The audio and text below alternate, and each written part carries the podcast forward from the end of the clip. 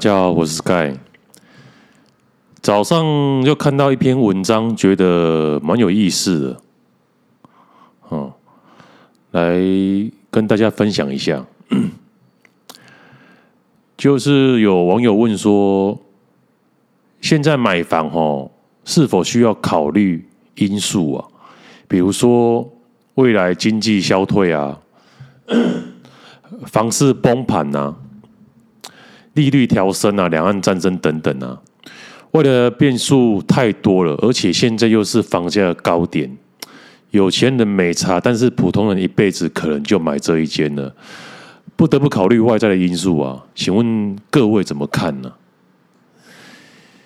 因为你一般人都是第一次买房嘛，心中一定会有很多的情绪，很多的因素外在的干扰。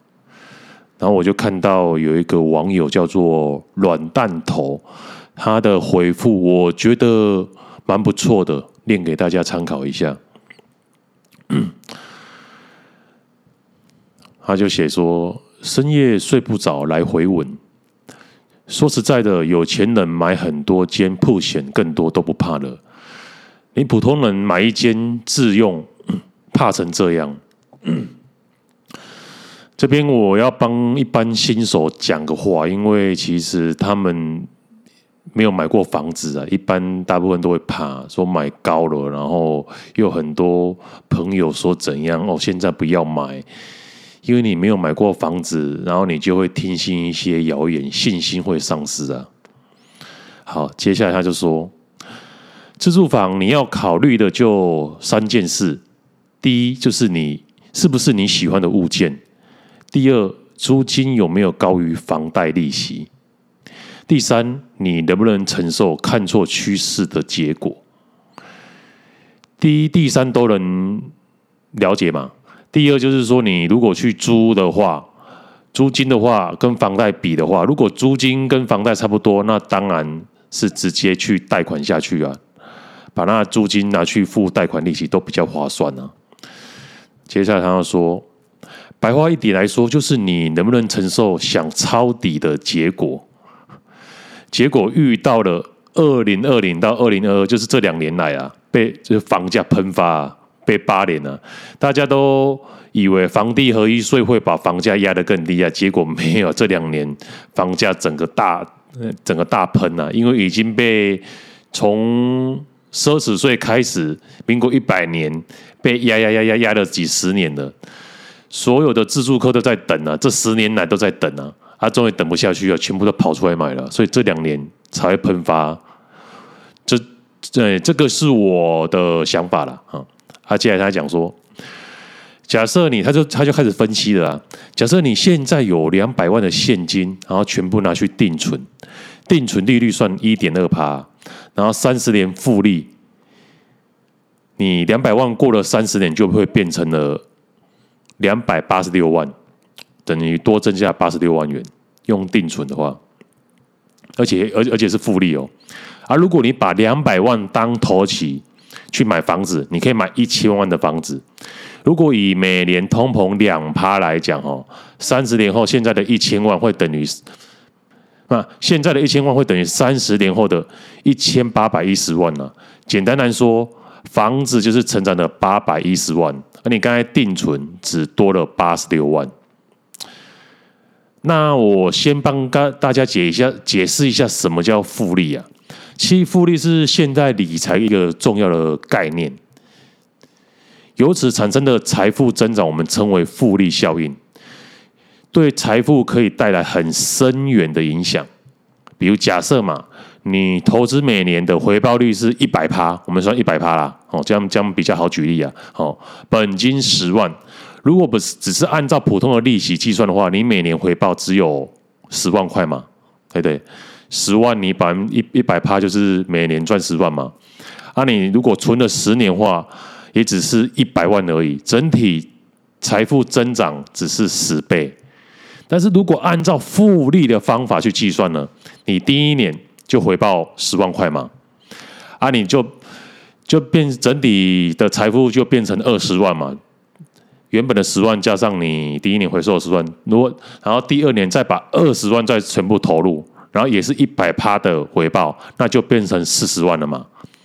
第三年四十万就变成八十万，如此而言，十年后累积增长将达到一一零二四倍，就是二的十次方。也就是说，你用十万块的本金，用复利去方法计算的话，最后会变成一点零二四亿。但是话说回来，在人类的历史长河中，你长期要达到每年一百趴的回报是不可能的。刚才我们是举例而已。以华人首富李嘉诚来说好了，他在一九五零年以七千美元成立长江塑胶厂，好，在二两千二零零六年拥有约。一百八十八亿美元的身家来计算，撇开其他因素不要讲啊，他的财富就是在这五十七年中增长了两百六十八万倍，呃，应该是两百哎，两百六十八万倍对。啊，如果以每年的复利去回推的话，他会每年的利率差不多是二十六点六八趴。吼，对对，他他这么会赚，结果他每年回推汇率，他也才二十六点六八帕而已。那另外一个例子，就是在西方世界常来引用的例子啊。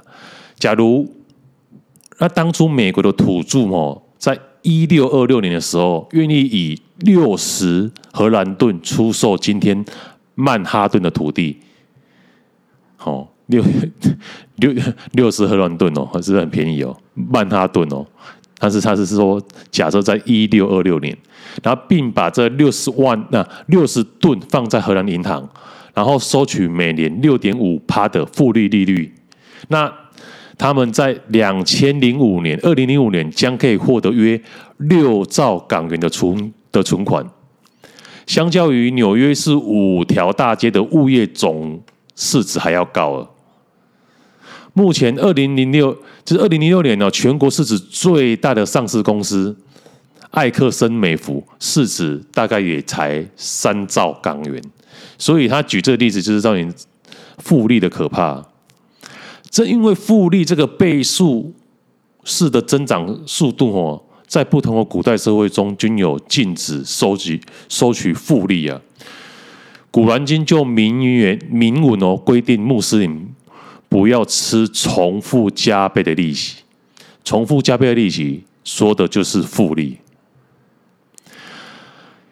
一五七一年，英国。开始容许每年最高十趴的贷款利率，那时候就引起了连串的道德的争议。